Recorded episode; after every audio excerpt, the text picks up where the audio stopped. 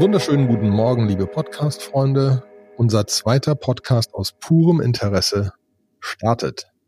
Wir freuen euch hier zu haben. Ähm, und äh, ich bin hier, wie letztes Mal, mit Sebastian Deutsch. Und uns wurde gesagt, dass wir uns letztes Mal nicht vorgestellt haben. Deswegen fangen wir mal so rum an. Ich bin hier mit Sebastian Deutsch von Nine Elements. Kannst du vielleicht mal kurz was genauer zu dir und Nine Elements erzählen, Sebastian? Ja, hi. Ähm, ich äh, bin einer der Gründer von Nine Elements. Wir sind eine Softwareagentur hier aus dem Herzen des Ruhrgebiets. Äh, wir programmieren Individualsoftware für, für jeden, der es braucht. Das heißt, äh, wir haben viele Corporate-Kunden, aber auch Startup-Kunden. Ähm, wir haben zum Beispiel Ausbildung.de gebaut, größtes Projekt. Ähm, und äh, ja, wir, wir machen aber auch Sachen selber, also wir gründen Sachen selber und die größte Auskündung, die wir gerade betreuen, ist Fotoeditor SDK. Das ist quasi Photoshop im Browser. Wir sind so rund 100 Leute. Äh, sprecht mich einfach an, wenn ihr da in der Richtung was braucht. So, und äh, mit mir zusammen ist der Olli Thülmann von Giant Swarm. Was macht denn Giant Swarm so? Ja, also ähm, Giant Swarm ist eine komplett verteilte Firma über Europa. Wir sind 60 Leute machen das jetzt so seit 2014 ähm, und ähm, wir betreiben für Großkunden Kubernetes-Cluster. Wir betreiben moderne Infrastruktur sowohl in der Cloud als auch on-premise für Kunden wie Adidas, Deutsche Telekom, Vodafone, Shutterstock ähm, und helfen denen damit in die moderne Softwareentwicklung, wenn sie einfach feststellen, dass Software eine Competitive Advantage ist und einfach wirklich was Modernes bauen wollen, Modernes betreiben wollen, dann kommt man um dieses Thema Container, Microservices, Kubernetes eigentlich nicht mehr drum und auch nicht um die Cloud. Und da helfen wir denen ganzheitlich und betreuen das Ganze auch und betreiben das Ganze auch und unsere Pager gehen los, wenn mal irgendwas kaputt ist. Solltet ihr also keine, keine Schuhe einkaufen können, dann könnte das sein, dass wir gerade raus im Bett geklingelt werden und uns darum kümmern, dass ihr das sofort wieder könnt. Passiert aber eigentlich gar nicht, weil wir wissen, was wir tun. Alright, okay. Ähm, was ist so passiert? Was sind die Sachen, die wir euch vorstellen? Erstmal vielleicht ein paar kleine News. Gestern Abend ist der ähm, Deposit Contract für Ethereum 2 äh, online gegangen. Das heißt, ähm, man, man kann da jetzt mit Proof of Stake äh, bald loslegen. Was heißt denn bald? Er, kannst du kurz bald erklären? Also wirklich ja. loslegen oder nur spielen? Ah, wenn man das so genau wüsste. Also ursprünglich war mal die, äh, die Roadmap, dass man irgendwie so 2018 oder Anfang 2019 quasi, was, was jetzt gerade live gegangen ist, hätte da schon irgendwie live gehen sollen. Das ist nicht passiert. So, vielleicht erklären wir den Zuhörern einmal, was überhaupt, überhaupt Proof of Stake ist. Ähm, ist ja irgendwie dieses verteilte kryptografische Verfahren, ähm, wird zurzeit über ein Proof of Work, äh, über ein großes mathematisches Rätsel geschützt.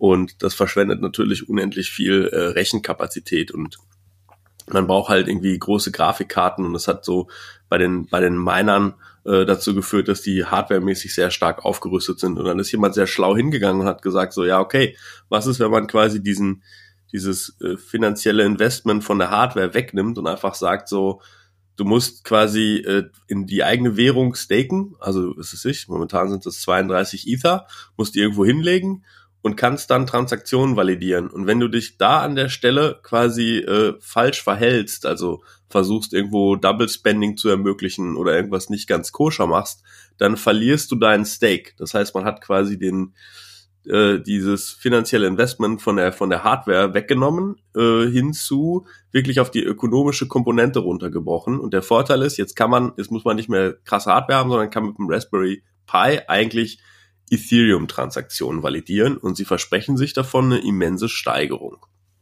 Aber auch unter anderem, weil einfach viel gestaked oder gelockt wird, die sind dann ja quasi weg, ähm, so dass so dass eine gewisse Scarcity noch mehr existiert in dem ganzen Modell und einfach ja. die Riesenrechner nicht brauche. Ja. Und ja, man kann so man kann so ausgehen, dass, glaube ich, äh, man muss, damit man jetzt als Validator irgendwo einsteigen kann, muss man 32 Ether staken. Die sind dann auch erstmal für eine ganze Weile weg, weil momentan gibt es so die Möglichkeit, die in den Deposit Contract reinzutun und es gibt noch keine Möglichkeit, sie aus dem Deposit Contract wieder rauszuholen und die, die Urentwickler sagen auch so, ja, wir, wir machen das später. Ja, irgendwann war. Und das heißt natürlich, dass okay. am Anfang, die reden von 500.000 Validatoren, die live gehen, mal 32 Ether. Da sind einfach dann schon mal schnell eine ganze Menge Ether vom Markt in der Sekunde, wo das startet. Ne? Ja, das ist ja ein bisschen, ne, wenn man jetzt überlegt, dass Ether was 300 irgendwas Dollar wert ist, ähm, dann ist da schon ein bisschen Geld dahinter. Aber ja. heißt natürlich auch ein gewisses Commitment, ne, dass die Leute dann keinen Schindluder treiben, weil sie es behalten wollen. Aber ich finde es spannend, dass es noch nicht mal eine Möglichkeit gibt, es rauszuholen. Ne? Das ist mal wieder so. Wir, wir operieren am lebenden Modell. Das ist spannend. Mhm. Okay. Ja. So, äh, wir wollen euch heute zwei Projekte vorstellen. Genau. Ähm, ich starte mal mit dem, mit dem Keeper Network. Ja. Äh, das Keeper Network, das ist quasi ein, das erste Bot-Netzwerk auf Ethereum. Ähm, das ist entwickelt worden von Andre Kronier oder Krönje, man weiß, ich weiß nicht, wie man ihn ausspricht, der bekannt ist von dem DeFi-Projekt äh, Yearn Finance. Das ist, ähm, die, ist die erste Yield Farm gewesen. Äh, eine Yield Farm ist im Prinzip so, da kannst du, kannst du Geld anlegen in DeFi und du kriegst ähm, halt je nachdem, das guckt unter der Haube für dich wie so ein Robo-Advisor. Welche spannenden DeFi-Projekte werfen denn gerade am meisten Zins ab und shiftet irgendwie alle 24 Stunden das Geld hin und her und kassiert von den von den DeFi-Projekten halt in der Regel einen Zins, aber meistens geben diese DeFi-Projekte bei Benutzung ja noch so ein, so ein Governance-Coin ab, so ähm, wie zum Beispiel bei Uniswap ist es der momentan der Uni, wenn man da Liquidität bereitstellt äh, und verkauft die dann und, und macht an dieser Stelle irgendwo Gewinn. Und Jan Finance ist deshalb so, glaube ich, unfassbar bekannt geworden, weil er hat das Projekt gestartet, er hat dann irgendwie, glaube ich, auch das Projekt irgendwie so gestaltet, dass man sich daran beteiligen kann, hat, glaube ich, 30.000 Coins rausgegeben und die sind relativ schnell unfassbar im Wert gestiegen. Wir waren zwischenzeitlich mal bei irgendwie knapp 20.000 Dollar äh, und haben diesen Wert auch weitgehend gehalten, wobei gerade geht's da ziemlich runter. So, ähm, deswegen ist er, glaube ich, sehr, sehr bekannt geworden. Und ähm, alle hoffen jetzt natürlich, wenn dieser Typ ein neues Projekt startet, dann hat das den gleichen unfassbaren Impact äh, wie Yearn Finals. So, aber das Keeper Network ist eigentlich ein bisschen was anderes. Aber du erzählst da ja schon länger von, ne? Also deswegen, ähm, ja, ich bin gespannt. Ja, ja, genau. Das, das Keeper Netzwerk ist nämlich für mich so ein bisschen so ein Missing Piece äh, im, im Ethereum Netzwerk, ähm, was es da noch nicht so gibt, einfach. Ne? Das ist, wenn man, wenn man selber mal Smart Contracts entwickelt, dann ähm, stellt man relativ schnell fest, dass es halt nicht möglich ist, ähm, Dinge so ongoing laufen zu lassen. Also ursprünglich war das mal gedacht. Es gab mal sogar so einen Verrückten, der komplett Doom äh, auf der auf der Ethereum Blockchain hat laufen lassen. Das war so halt ganz am Anfang, als noch sehr sehr viele Ether gab und ich glaube, es war auch sogar nur auf einer Testchain, wo er sich halt sehr sehr viele Ether halt quasi gebaut hat. Aber an sich ähm, Dinge auf Ethereum laufen zu lassen, kostet ja Gas, also CPU-Recheneinheiten und RAM und so weiter. Und ähm, das ist halt schon relativ teuer. Das heißt, irgendwie, es ist eigentlich technisch möglich, irgendwas die ganze Zeit permanent laufen zu lassen, aber es kostet dann recht schnell relativ viel Geld. Wenn man sich überlegt, so momentan kostet eine Transaktion irgendwie zwei, drei Euro. Und wenn es irgendwie richtig knapp wird, weil sehr viele Leute das machen wollen, dann kostet die auch ganz gern mal 20, 30 Euro. Und das, was da irgendwie an Code ausgeführt wird, da reden wir irgendwie über 100 Zeilen Code. Ja, jetzt stellt euch mal vor, man will ongoing irgendwie was machen und hat eine Schleife und die läuft die ganze Zeit durch. Da kommt man dann schnell in so Bereiche, die irgendwie dann halt pro Stunde irgendwie 2.000, 3.000 Euro kosten würden, was natürlich so ein bisschen unwirtschaftlich ist. So, jetzt gibt es aber Dinge, die man tatsächlich, ja. Wird das anders, wenn wir Proof of Stake haben? Es wird besser, weil, ähm, sagen wir mal, die, die wenn man da jetzt vernünftige Hardware hinstellt, dann haben die Miner nicht mehr so viel zu tun, irgendwelche mathematischen Rätsel zu lösen. Das heißt, die haben eigentlich Rechenkapazität frei. So, und es wird, ich vermute ganz stark, das ist aber eine persönliche Einschätzung, davon steht noch nicht, nicht irgendwas in irgendeinem Dokumentation drin und es ist auch codemäßig noch nicht angegangen, dass dadurch, dass die Miner dann jetzt wahrscheinlich trotzdem relativ vernünftige Hardware haben werden und nicht Validatoren werden mit dem Raspberry Pi, dass, dass es da irgendwo besser wird. Aber an sich ist das Modell, bleibt das Modell jetzt auch mit Proof of Stake das gleiche. Transaktionen werden günstiger werden, weil es einfacher ist, das zu machen und auch weil mehr Rechenkapazität für solche Sachen jetzt frei ist, bevor so ein Validator am Limit ist. Aber ähm, generell bleibt das System das gleiche. Es wird trotzdem irgendwie nicht unbedingt viable sein. Ähm, es ist trotzdem nicht dafür gebaut. Ne? Ja, es ist also es ist nicht gebaut, um Boom laufen zu lassen. Genau. Das ist, oder irgendwas anderes in Echtzeit nebenher laufen zu lassen. Mhm. So. Jetzt gibt es trotzdem den Wunsch, dass man Dinge nebenher laufen lassen will. Also ich glaube, die, die allereinfachste Anwendung wäre zum Beispiel, das ist immer ganz lustig, wenn, wenn mich Leute fragen, so, hey, wie funktioniert das eigentlich so mit dem Krypto und was kann ich hier machen? Und dann erkläre ich denen alles, wie Uniswap funktioniert und so. Und die Leute, die dann so ein bisschen auch aus der, aus der Trading-Ecke kommen, die fragen dann relativ schnell, okay, wie kann ich da einen Stop-Loss machen? Und ich sage ja gar nicht.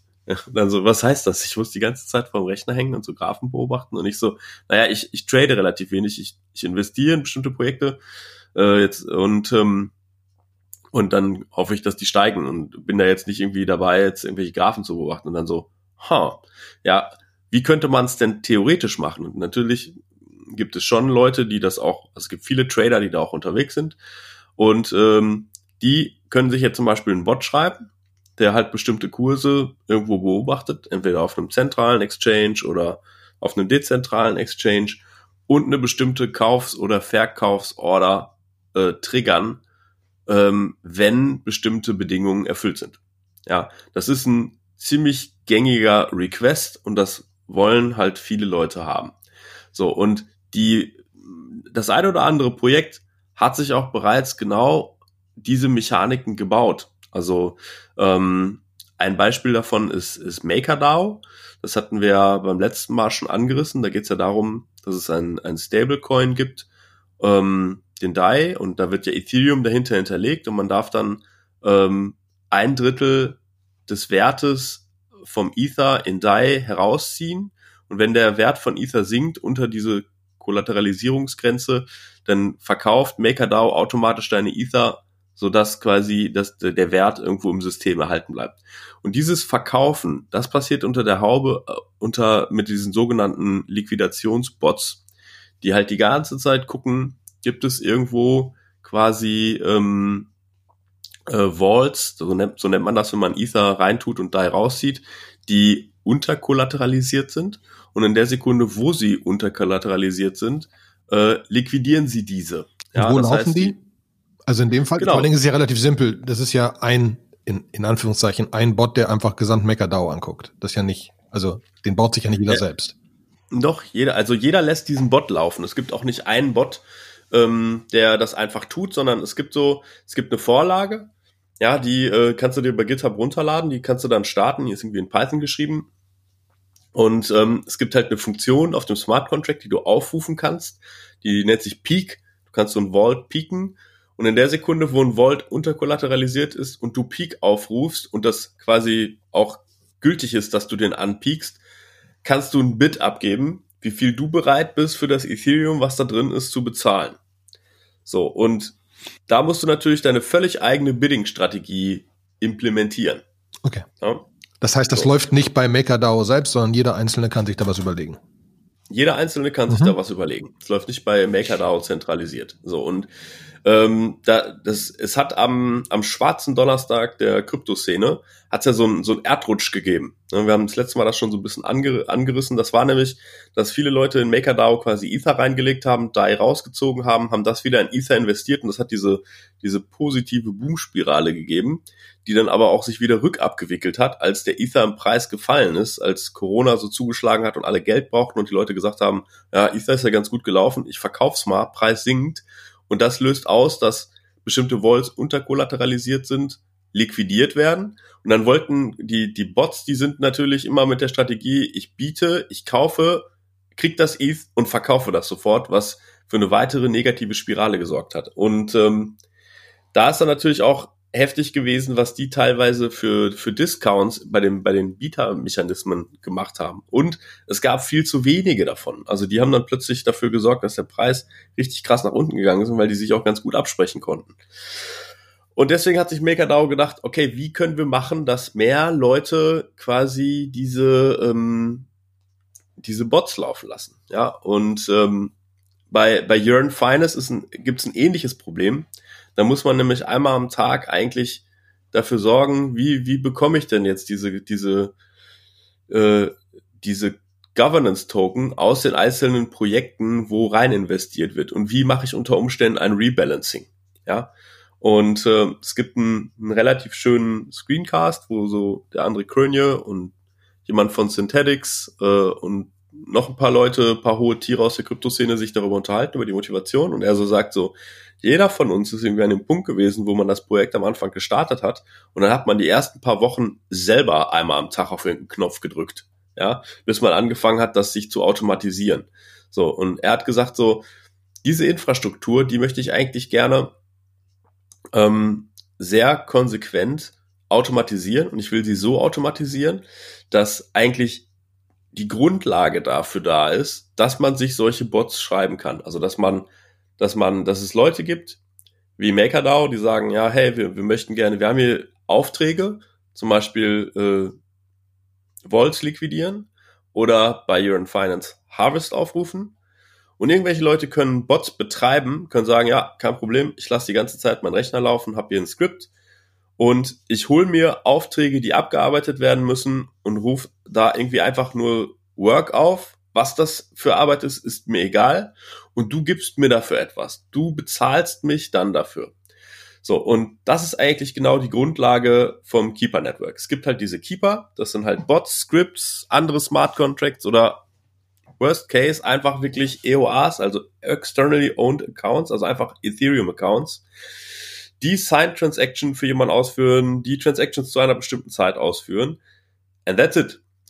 Und dann gibt es Jobs. Das sind äh, Smart Contracts, die halt spezifische Aktionen ausführen wollen.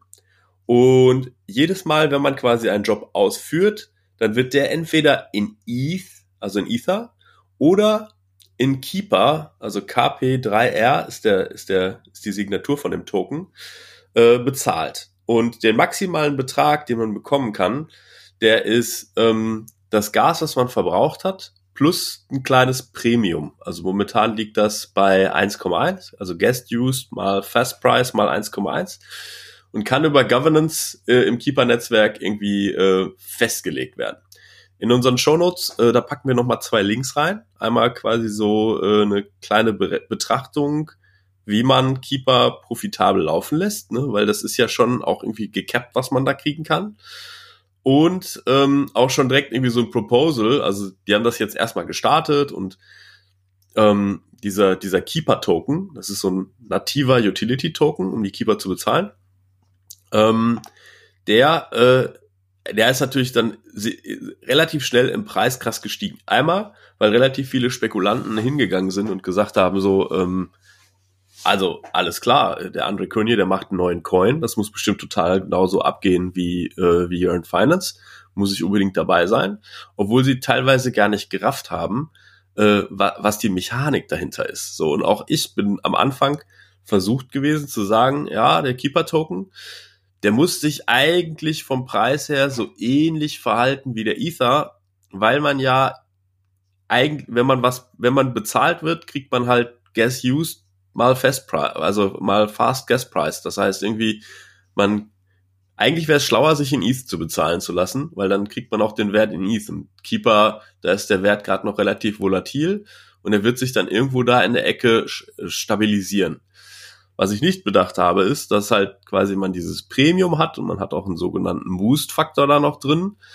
Ähm, das heißt irgendwie, die, die Governance vom Keeper-Netzwerk kann an diesen Metriken so ein bisschen rumschrauben, ähm, wie viel man kriegt und äh, was das für ein Verhältnis ist. Und deswegen stimmt das nicht ganz. Ne? Außerdem ähm, muss man sich auch einmal überlegen, also wie werden denn jetzt diese, diese Keeper-Tokens erschaffen? Also hat, hat der andere Krönje da jetzt einmal irgendwie ein paar Millionen in irgendeinen so Pool getan und, und verschenkt die jetzt? Also wie funktioniert das? Da hat er sich sehr interessanten Mechanismus ausgedacht. Und zwar hat er gesagt, dieser äh, Keeper-Token, der wird quasi gemintet also erstellt, indem man Liquidität auf Uniswap bereitstellt. Das heißt, wenn man da in den Pool, zurzeit ist der einzig erlaubte Pool Keeper ETH, also du musst in gleichem Maße Keeper und ETH hinterlegen, ähm, äh, was reintust, dann äh, werden im, kriegst du Credit auf einen Job im, in einem gleichen Verhältnis äh, wie du das passiert. Also wenn du jetzt zum Beispiel 10 ETH und 10 Keeper reintust, dann kriegst du auch 10 Keeper Credit. Die werden dann einfach gemintet. Pro was? Das heißt, bitte? Pro was? Pro, pro Reintu-Vorgang. Pro Reintu-Vorgang. Ja. Aber das heißt, du ja. nimmst, tust rein, nimmst raus, tust rein, nimmst raus und kriegst es tausendmal am Tag? Nein. Nee, das natürlich nicht. Ähm, das ist so, so ein bisschen, wie sie, die Liquidität sich unten drunter verhält. Also okay. äh, es gibt, wenn der, die genaue ökonomische Formel ist ein bisschen komplizierter und ist im, packen wir in die Show Notes ja. rein. So, aber man muss, man muss mitnehmen, es gibt keinen Minting Cap. Das heißt, wenn viele Leute Liquidität bereitstellen, äh, dann werden auch viele neue Keeper gemintet. Und wenn sie welche haben über den gewissen Zeitraum, dann ähm, werden sie auch, äh, werden sie wahrscheinlich diese verkaufen, um, sie haben ja dann auch Geld ausgegeben in Ether, um die Transaktion auszuführen. Sie haben Geld ausgegeben, weil sie den Bot laufen lassen um quasi diesen Wert zu recoupen. Aber ich ja. muss nochmal zurückfragen nach den Bots. Ja. Laufen die Bots jetzt extern von der Ethereum Chain oder nicht? Ja, die laufen extern von Ethereum. Die können irgendwo laufen. Kann ich AWS-Server hinstellen? Kannst du AWS-Server hinstellen. Also es gibt sogar bei. Ähm, und wie ist also, die Verbind und wie ist die Verbindung zum Keeper-Netzwerk dann? Ja, okay, da kommen wir jetzt zu. Also es gibt okay. natürlich eine, eine URL, ne, äh, Keeper, also Keep 3R, also in Leadspeak ist das E eine 3, Punkt Network. Äh, da ist eine Seite, die jetzt erstmal einen anlacht, die jetzt noch nicht besonders verständlich ist. Äh, unten kann man sich dann in die Documentation reinklicken. Das, das rate ich auch jedem an, der sich irgendwie damit beschäftigen will. Und äh, man muss dann erstmal sein Wallet connecten. Man hat dann ein Profile und da sieht man so, die erste Kernfunktion ist, dass man seine Keeper bonden und unbonden kann. Ja, das ist so, da kann ich jetzt quasi erstmal mitmachen. Ich brauche diesen, diesen Keeper-Token, um quasi mitzumachen. Aber man kann auch schon mit null Keepern im Prinzip mitmachen. Also man muss nicht Keeper haben, um mitzumachen. Wenn man ein Keeper werden will, dann gibt es so ein Delay von drei Tagen, bis man zugelassen ist. Ja. Ähm, dieses drei Tage Delay äh, ist ist so ein bisschen ähm, dazu da, äh, glaube ich, um malicious Player fernzuhalten. Also ich habe in dem Forum von Yearn Finance habe ich mal gefragt, warum ist diese Bonding Period genau drei Tage?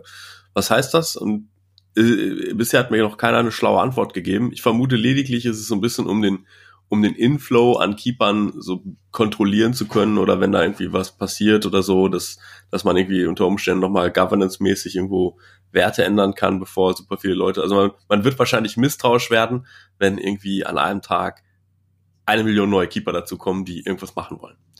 So, dann gibt's auf der rechten Seite von der Webseite gibt sogenannte Jobs. Da sitzt momentan, äh, sind defaultmäßig ein paar Jobs implementiert. Das ist einmal ein Uniswap Oracle, also ein Smart Contract, wo es einfach darum geht, äh, bestimmte Uniswap Pairs, die Preise davon auf die Chain zu packen, so dass andere darauf zugreifen können. Das sind ähm, Arve Liquidations, das ist ein Yearn, äh, Yearn Earn Keeper, also quasi dieses Harvest, was man davon aufruft, und ein Meta Keeper äh, für das Meta Wallet, was auch in dem nächsten äh, Schritt von von André Krönje kommen soll. Und man sieht rechts daneben, da sind quasi Credits gebondet. Das heißt, wenn ich da jetzt äh, diesen Job ausführe, ne, man kann den mal anklicken, dann sieht man auch die Implementierung, was der Job macht. Ne, da ist so ein quasi äh, Solidity-Code hinterlegt, den man dann quasi über die Funktion Work ausführt. Und es gibt äh, in dem in dem Forum von Keeper gibt's äh, gibt es einen Post, der ganz spannend ist, wo so steht so How to work as a keeper. Also wie funktioniert's eigentlich? Und zwar manuell.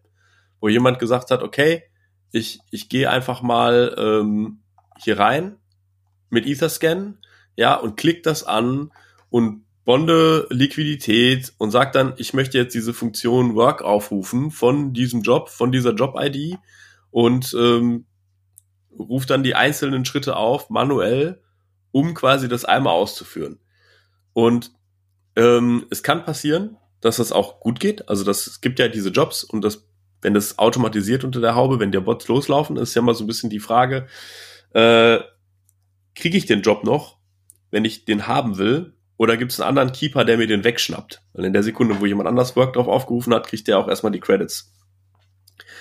Und diese Mechanismen, die sind noch nicht so richtig super gut ausgetüftelt. Also dieses manuelle Keeper laufen lassen, Das hat, glaube ich, in den ersten vier Tagen des Projekts noch so funktioniert, als keine Ahnung hatte, wo das gibt.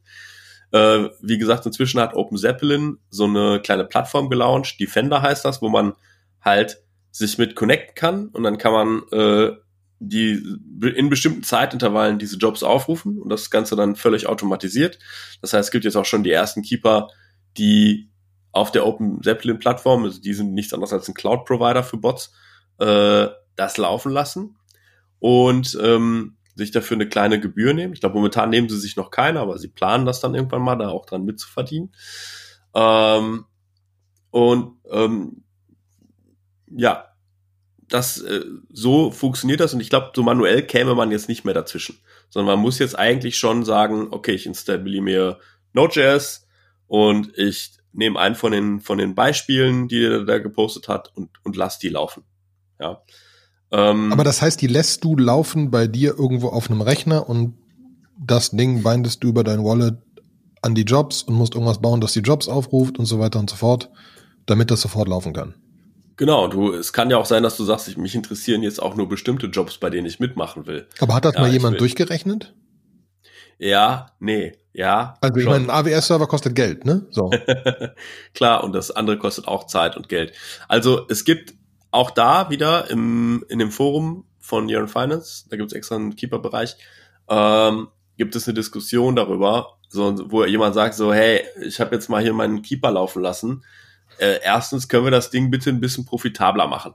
Ja, weil äh, jetzt mal ganz ehrlich, ähm, nachdem jetzt so die ersten Leute auch automatisiert reingegangen sind, gab es so ein bisschen äh, Gekämpfe darum, so ein bisschen, man nennt das Gas Wars, wer quasi ähm, einen profitablen Job bekommt. Also da kommt jetzt irgendwie ein Job in den Pool rein, wo viele Credits drauf sind und alle, alle Keeper werden so wach und sagen sich so, uh, den hätte ich aber gerne ähm, und submitten dann natürlich so eine Work Transaction und derjenige, der das meiste Gas, wenn sie relativ gleichzeitig das irgendwo erkennen, der das meiste Gas bietet, äh, der kriegt dann auch quasi den Zuschlag und darf es abarbeiten und Winner takes all kriegt dann die ganz, kriegt dann die ganzen Credits, die anderen gucken in die Röhre, haben dann teilweise auch Gas verbraucht, um die Transaktion ab anzustoßen.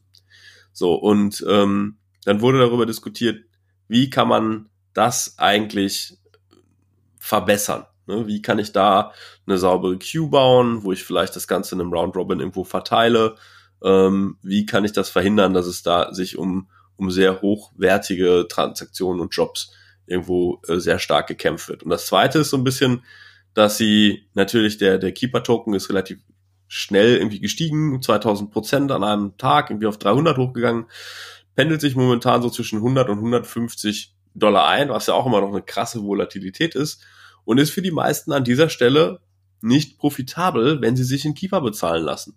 Und dann äh, haben sie den André angeschrieben und haben gesagt so, hey, das ist alles nicht so ganz, das kommt von den Kosten her nicht so hin. Und er hat gesagt so, ja, der Preis ist halt, es machen halt noch nicht genug Leute mit, dass es irgendwo preisstabil ist. So, der Wert des Tokens ist auch noch nicht an der Stelle, wo er irgendwo sein müsste. Aber ich kann ja an den Metriken stellen. Also er hat quasi den, den Keeper-Contract verändert, was quasi das Premium ist, was man weil der Multiplikationsfaktor fürs Gas, äh, den hat er erhöht und er hat noch einen anderen Boost-Faktor erhöht, so dass man am Ende mehr Tokens ausgeschüttet kriegt. Das war dann, glaube ich, vor zwei Tagen hatte das verbessert, ähm, so dass jetzt da etwas mehr äh, rauskommt.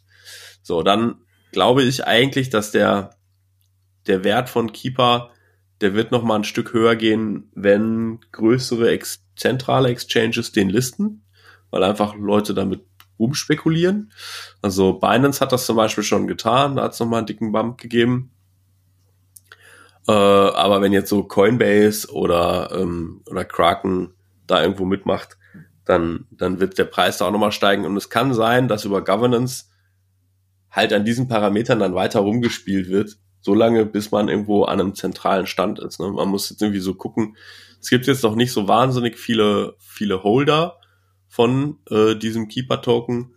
Und äh, es gibt noch viel weniger, weniger Leute, die dann auch tatsächlich Keeper laufen lassen und damit auch so ganz ehrlich gesagt ernst gemeint laufen lassen. Also so ähm, ich, einfach mal Zahlen zu nennen. Es gibt äh, 6000 Holder von diesem Token.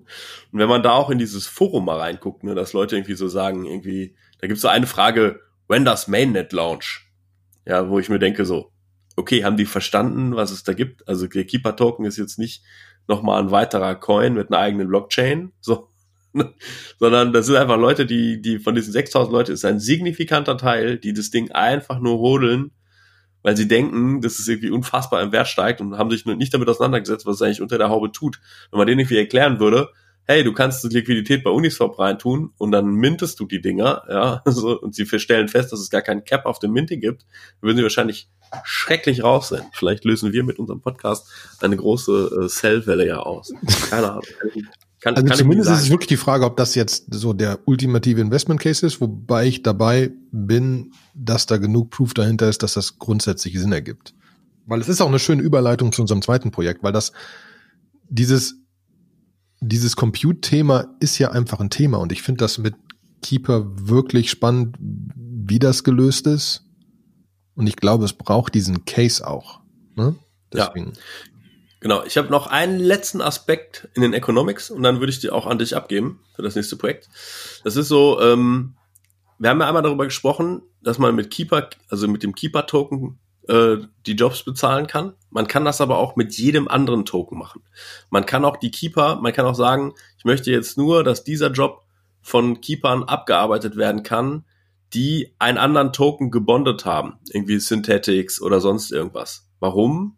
Damit, wenn diese Keeper dann irgendwie sich nicht gut verhalten, man sie bestrafen kann, das Bonding wegnehmen kann. Und an der Stelle wird für das Netzwerk auch Geld verdient. Also momentan von jeder nicht Keeper-Transaktion wird 0,3% Gebühr abgezwackt. Und die kommen in so einen Treasury Pool, der dann irgendwann mal vielleicht ausgezahlt wird, vielleicht für Weiterentwicklung äh, verwendet wird. So, und ähm, damit, damit schließe ich auch einfach mal. Ich glaube, ich habe jetzt zu Keeper äh, das meiste erzählt, das, was ich weiß. Ähm, die Dokumentation ist an manchen Stellen spärlich. Ich musste mir vieles selber zusammenreimen oder auch nachfragen. Also wenn ihr da auch noch Insights für mich habt oder wir vielleicht Sachen nicht ganz korrekt wiedergegeben haben, dann gebt mir Feedback an dieser Stelle. Und dann erzähl mal von deinem anderen Projekt, was du da hast. Genau, das wurde mir von einem Bekannten vor zwei Jahren, ziemlich am Anfang, äh, schon mitgeteilt, dass man sich das angucken sollte. Ähm, der Punkt ist ja, dass ich ja ähm, selber in diesem, in diesem, in diesem Hosting- und Serverbereich bin und so weiter. Und dann, dann, dann ist ja die Frage, wir sind ja einer Meinung, dass da irgendwas passieren könnte und dass Krypto da irgendwas sinnvoll ist und überhaupt ist immer die Frage, wie, wie bezahlst du denn für CPU-Ressourcen und so weiter und auch wenn du jetzt AWS oder Azure anguckst, etc., zahlst du mittlerweile pro Minute und, äh, ne? Und dementsprechend ist da, ist da einfach die Frage, was kann da noch passieren? Und in, in 2018 hat eine Non-Profit-Firma in, in der Schweiz, die sich Definity nennt, insgesamt 160 Millionen US-Dollar eingesammelt, unter anderem von Andreessen Horowitz, um quasi den, den Internetcomputer zu bauen. ähm, und Definity hatte gerade, hat gerade quasi ihre, ihre, ähm, ihre erste Konferenz gelauncht vor ungefähr einem Monat und mal ein bisschen erklärt, was sie denn jetzt ungefähr so tun. Das heißt, ungefähr zwei Jahre später. Und worum es bei denen geht, dass sie wirklich komplett Buzzword Bingo, Cloud 3.0, den Internetcomputer bauen wollen. Dafür, ich muss ein bisschen ausholen, weil ich finde ähm, es ist halt im Keeper ist gebaut von einem Typen, der das echt mit Passion macht und einfach mal gestartet hat und äh, Definity ist zu einem gewissen Teil das andere Extrem, dass sie einfach unmenschlich Geld eingesammelt haben, um das zu bauen. Aber die Economics sind ganz spannend. Die launchen erstmal jetzt das quasi Network Nervous System ist das Ding, das NN, äh, NNS, was da drüber liegt, was ihr Governance-System ist. Ne? Also das Ding ist wieder in der Schweiz ein Non-Profit und am Ende ähm, kommt dann ein Token raus, kommen sogar mehrere Tokens raus oder mehrere Coins raus. Dieses Network Nervous System besteht erstmal aus unabhängigen Rechenzentren. Das heißt, am Ende kann jeder ein Rechenzentrum launchen, irgendwo auf der Welt. Und sie wollen später äh, Tausende davon haben. Und dann gibt es sogenannte Subnets. Subnets sind Rechenzentren überspannende Subbereiche. Rechenzentrum überspannen, damit du nichts immer in einem Rechenzentrum liegen hast. Und dann hast du sogenannte Softwarekanister, wie sie das nennen. Und jeder Code kommt in so einen Softwarekanister. Ähm, diese Softwarekanister haben keine IP oder so, sondern sie haben quasi eine, eine Identity und eine Signatur und so weiter. Und äh, so erreichst du diese Kanister. Wann immer du einen Call aufmachst zu so einem Kanister, ähm, ist da Persistenz mit drin und sie sind über eine Crypto-Chain tamper-proof, also du hast genau eine Folge, was passiert. Jede, jeder, jeder Call, der zu einer Transaktion führt oder zu irgendeiner Persistency führt, dauert grob zwei Sekunden. Du kannst auch was anfragen, was nicht zu einer, äh, einfach ein Query starten, gib mir irgendwas, ähm, das dauert zehn Millisekunden, sagen sie, warten mal, wie es ist. Diese Persistenz passiert immer automatisch. Das heißt, du musst dich auch nicht um Persistenz kümmern, die ist auch immer verteilt über verschiedene Rechenzentren. So ein Kanister ist A ein Smart Contract, ist B, Sie sagen einmal programmiertechnisch, ein Actor mit einer genauen Adresse, der irgendwas tun kann, irgendein Prozess und Sie haben intern dann noch APIs für Bezahlungen, Permission und vor allen Dingen zum Beispiel auch Randomness, um auch Transaktionen in verschiedenen Cryptocurrencies äh, wirklich machen zu können. Und diese Dinger, wenn die Dinger ja, sie crashen nicht, sondern sie rollen immer zurück auf den let letzten bekannten Stand und gehen dann wieder nach vorne und werden kompiliert als ein WebAssembly-Modul. Theoretisch haben sie ihre, ihre, ihre eigene Sprache dahinter. Motoko, ähm, kannst aber irgendwas nehmen, was ein WebAssembly äh, kompiliert. Das Network Nervous System ist so ein bisschen was wie ICANN, theoretisch, dass das Netzwerk kontrolliert. Und jetzt kommen wir dann auch schon wenn wir jetzt überlegen, okay, wir haben tausende, tausende von Rechenzentren und Millionen von Nodes und hunderttausende von Subnets und Milliarden von Kanistern, so die Idee, ich meine, funktioniert halt nur in groß. Dann gibt's den ICP-Token da drauf. Das ist ihr erster nativer Token, den sie, das ist der Governance-Token, den du brauchst, um mitzuentscheiden, wie dieses Netzwerk funktioniert. Ne? So, ein, so ein bisschen Keeper-mäßig. Und jetzt finde ich spannend, wie sie das grundsätzlich gemacht haben, wie du Voting Power kriegst. Du kannst also ein ECP, es gibt 429 Millionen und ein paar zerquetschte von diesen ICP-Tokens. Und wenn du Voting Power haben willst, musst du die auch erstmal quasi staken, festlegen ähm, und in diesem System locken. Und deine, deine Voting Power hängt jetzt davon ab, wie viel du von den ICP-Tokens lockst wie lang du entscheidest, sie zu locken von vornherein. Sechs bis sechs Monate bis acht Jahre scheinbar. Und wie lange sie schon gelockt sind. Das heißt, Leute, die länger dabei sind, haben mehr Votes. Leute, die sich mit mehr länger committen, haben auch mehr Votes und können mehr entscheiden, wie dieses Netzwerk funktioniert. Führt natürlich unter anderem auch dazu, dass die Gründer etc. wahrscheinlich relativ viel Say in diesen Dings haben werden. So, und wie zahlst du jetzt für, für, für Compute? Um für Compute zu zahlen, brauchst du sogenannte Cycles. Das ist der zweite Coin, den die haben. Der einzige Weg, Cycles zu kaufen, zu kriegen, ist, sie mit ICP zu kaufen. Das heißt, diese ICP-Tokens werden automatisch immer weniger, weil sie quasi durch Nutzung von Serverressourcen verbrannt werden. Weil die Cycles nutzt du für alles, für Storage, für CPU-Ressourcen und so weiter und so fort. Der Con die, die Conversion von ICP zu Cycles ist variabel und Stand jetzt sollen die Cycles aber konstant bleiben. Also im, im, im Wert, für was du dafür kriegst. Ähm, wie die das dann genau machen mit unterschiedlichen Rechenzentren, verlangen eventuell unterschiedlich Geld und so weiter, muss ich zugeben, habe ich bis jetzt nicht so ohne weiteres gefunden, muss man noch ein bisschen genauer gucken. Was die schon gebaut haben, ist, sie nennen es Linked Up, eine LinkedIn-Kopie, komplett auf ihrem System. CanCan, anstatt TikTok, äh, auch komplett offene Alternative, die dann komplett verteilt läuft und du kannst dich daran connecten und jede von diesen Apps kann auch ihre, eigen, ihre eigenen Tokens rausbringen und so weiter und so fort. Sie wollen das einfach wirklich komplett verteilt haben. Was ich daran spannend finde, ist, dass, dass, dass das Grundsatzsystem von diesen, von den Cycles und den ICP-Tokens und das, wie du dein, wie du dein Vote kriegst und so weiter, schon grundsätzlich klingt, als hätte sich da jemand wirklich drüber Gedanken gemacht. Und ich meine, da sind, ähm, wenn man diese, wenn man diese, diese, diese Konferenz gesehen hat, deren Sodium, hieß es, glaube ich, Konferenz, da war schon Apple-Level Production Value dahinter. Ne? Da sind Mathematiker da und sonst was. Also da sitzt wirklich was dahinter. Und vom Prinzip her sind da jetzt schon einiges an Rechenzentren da, so dass auch das System scheinbar sinnvoll ist im Sinne von, dass es für die Rechenzentrenbetreiber sich lohnt, diese, diese spezielle Hardware dahin zu setzen, die die Softwarekanister betreibt. Was man am Ende alles damit bauen kann, bin ich gespannt. Es geht ein bisschen weiter natürlich. Es geht nicht, es geht eigentlich um, um Sachen, die da draußen existieren, auf so ein verteiltes System zu setzen und nicht mehr zerstörbar zu machen und so weiter.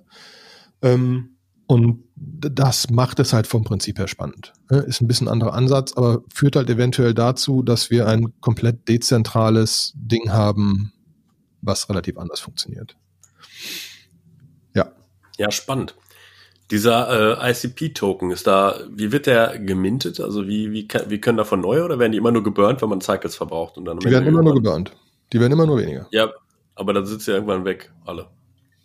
Ja, aber dann werden, sie, dann werden, sie, mehr wert wahrscheinlich, weil du sie nicht mehr kriegst und dann musst du mehr dafür aus, also dann, dann bringt ein ICP nicht mehr eine Milliarde Cycles, sondern ja, als Mathematiker sage ich, ja, stimmt, okay, äh, dann hat man so eine asymptotische Kurve, wo dann irgendwann, wo es dann irgendwann um die Fractions geht. Ich bin mal gespannt. Irgendwann wär, kann sein, dass wir wahrscheinlich nochmal neue irgendwo reinschieben müssen, wenn das Ding richtig äh, ja, läuft. Ja, das ist genau so, das sind genau diese Fragen. Man, ich habe einige Artikel, die ich noch reinpacke in die Show Notes, wo man, wo man mhm. merkt, dass sie sich da schon ein bisschen Gedanken drüber gemacht haben. Ne? Aber ähm, das ist genau der Punkt. Wie, wie hält das genau? Wie, wie, ne, Server werden jetzt langfristig billiger und so weiter. Was zahlst du für die einzelnen Sachen? Du zahlst da im quasi Mikrosekundenbereich und Mikro-CPU irgendwie Last, sonst was Bereich. Ähm, Persistenz passiert automatisch. Alles wird immer gespeichert. Äh, vielleicht auch nicht so klug.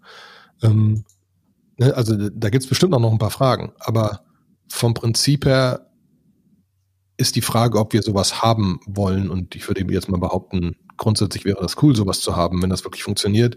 Und die haben ja, klar. Äh, eine gute Wahrscheinlichkeit, dass die da zumindest irgendwas hinkriegen oder einen ersten Proof hinkriegen, dass das eventuell funktionieren kann. Und dementsprechend glaube ich, ist eines der spannenderen Sachen. Ist aber auch scheinbar so, dass der ICP-Token mittlerweile bei neun Milliarden liegt an Wert, wenn er wenn er, wenn er gelauncht wird, final. Also die sind schon eines der größeren Krypto-Projekte im Moment da draußen. Mhm, cool. Ja, ich, äh, was ich sehr charmant finde, ist, dass auf ihrer Webseite steht nicht irgendwie Buy Token here, sondern Start Coding. Das äh, ist für mich immer ein guter Indikator, ja, und es dass gibt die Leute das auch. und so, ne? Und also ja. Man hat auch, man hat auch bei der Konferenz, da sitzen halt Leute, die dann wirklich mit leuchtenden Augen erzählen, was man alles Schickes mit diesem WebAssembly-Konstrukt machen kann, weil das WebAssembly ist, aber gleichzeitig auch ein Smart Contract und gleichzeitig sonst was und wie man irgendwie das dann eine quasi ähm, ja. Big irgendwas Table Datenbank da quasi mit drin ist und du mal schnell einen Gigabyte da hinschieben kannst, der halt da liegt. Ne? Also das, das mhm. ist, schon, äh, ist schon ganz cool. Ja, Hast du es mal benutzt? Hast du mal schon ein bisschen irgendwie einmal mal so einen Kanister laufen lassen oder so? Nee, bis jetzt noch nicht. Aber das ist jetzt eine nee, der Sachen, vor allen Dingen, weil ich auch mal gucken wollte, was, also, wir haben ja damals, wir haben ja quasi mit Microservices, Container, Konstrukt und so weiter angefangen, als gerade mal Kubernetes announced worden ist. Ähm, dementsprechend fühle ich mich ein bisschen verpflichtet, auch mit so neuen Dingern zu spielen. Deswegen muss man da auf jeden Fall auch mal ein bisschen genauer gucken. Ne? Also vor allen Dingen, was kann man wirklich damit bauen? Ich bin, ich bin echt noch gespannt, ihr LinkedIn zu sehen da drauf. Oder wie genau, wie genau bauen die dieses LinkedIn? Weil vom Prinzip her, wenn, wenn du dich connectest, connectest du quasi zu deinem Kanister zu einem gewissen Teil auch. Ne? Und mhm. da liegen dann irgendwie auch deine Daten und so und verteilt in einem Subnetz und das Subnetz kann umziehen und ein Rechenzentrum kann ausgehen und dann geht ein anderes an. Und also da sind doch ein paar Fragezeichen, die man mal gerne live sehen will, die man so in Theorie verstanden hat. Ja, so ein bisschen in Action, ne? So. Genau. äh, Realität ist dann doch eventuell ein bisschen anders als die Theorie. Ja. Ja, verstehe ich komplett. Also ich kenne äh, ein anderes Krypto-Projekt, wo, wo halt auch so ein bisschen das Verteilen der Daten ist ja immer so ein bisschen so ein Bottleneck. Ne? Also du hast jetzt irgendwie Nodes, die mitmachen und die Frage ist, also du kannst natürlich jetzt alle Daten auf alle Nodes replizieren. Das skaliert natürlich nicht.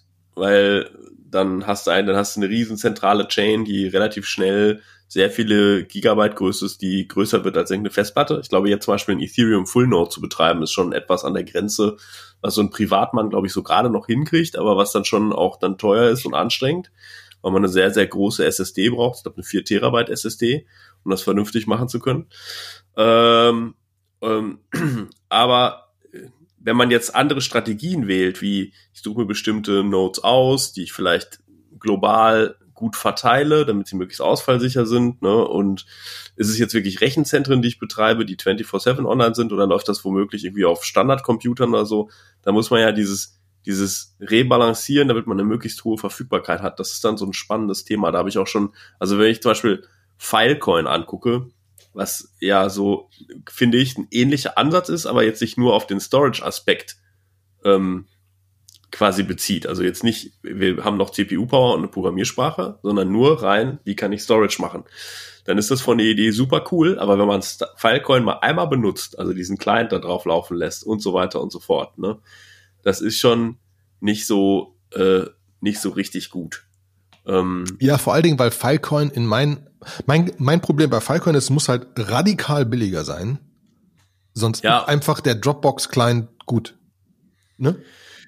Ja, genau. Und, äh, und, und auch, oder halt auch die Benutzung muss irgendwo fundamental einfacher sein. Und das ist momentan, glaube ich, beides so nicht richtig gegeben gerade. Ne? Also so, äh, die, die Benutzung ist so ein bisschen quirky und so richtig dann ist es auch nicht so ganz ausfallsicher. Also diese Replikation, die da irgendwo stattfindet, für die man dann ja auch irgendwie bezahlen muss, das ist für, für Laien ist es nicht einfach, da die Parameter so einzustellen, dass es, dass es gut benutzbar ist. Das ist so ein bisschen wie, wie EOS. EOS ist auch so, eine, so ein Ethereum-Killer gewesen, der gesagt hat, wir haben nicht nur Gas, sondern man kann irgendwie, wenn man eine Transaktion durchführt, muss man CPU auswählen und RAM auswählen und Storage auswählen. Man hatte so drei Komponenten, die man irgendwo einstellen musste, um eine Transaktion überhaupt zu machen.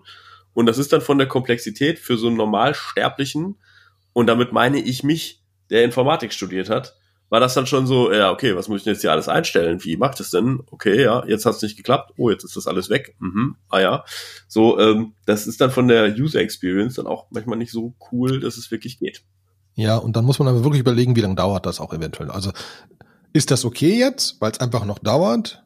Oder, oder, oder ist es halt nicht okay? Ne? Also wir merken, man merkt ja auch in deren Präsentation, du musst halt anders über Softwareentwicklung nachdenken, um das wirklich zu nutzen zu dem gleichen Teil, wie du, ne, also du hast halt ganz am Anfang von, von, von dieser Containerzeit kamen halt Leute und haben gesagt, ja toll, dann kann ich jetzt, dann kann ich jetzt, äh, anstatt Virtual Machines nehme ich jetzt Container, dann schiebe ich mein SAP jetzt in Container, dann brauchen die weniger Platz und deswegen ist es billiger, das zu betreiben. Und du denkst, ey, müssen wir vielleicht nochmal drüber nachdenken. Ne? Äh, ist halt eine andere Art Herangehensweise. Und so ist das, denke ich, da auch, ne? Und so ist das, so ist das genau bei diesen Dingern. Ähm, braucht das einfach noch ein bisschen Entwicklung, bis das UI schick ist. Wobei Falcon jetzt ja auch schon ein bisschen dran ist. Ne? Die haben ja so ein paar, paar Monatchen, Jährchen dran gearbeitet. Ne? Aber ein bisschen Zeit investiert.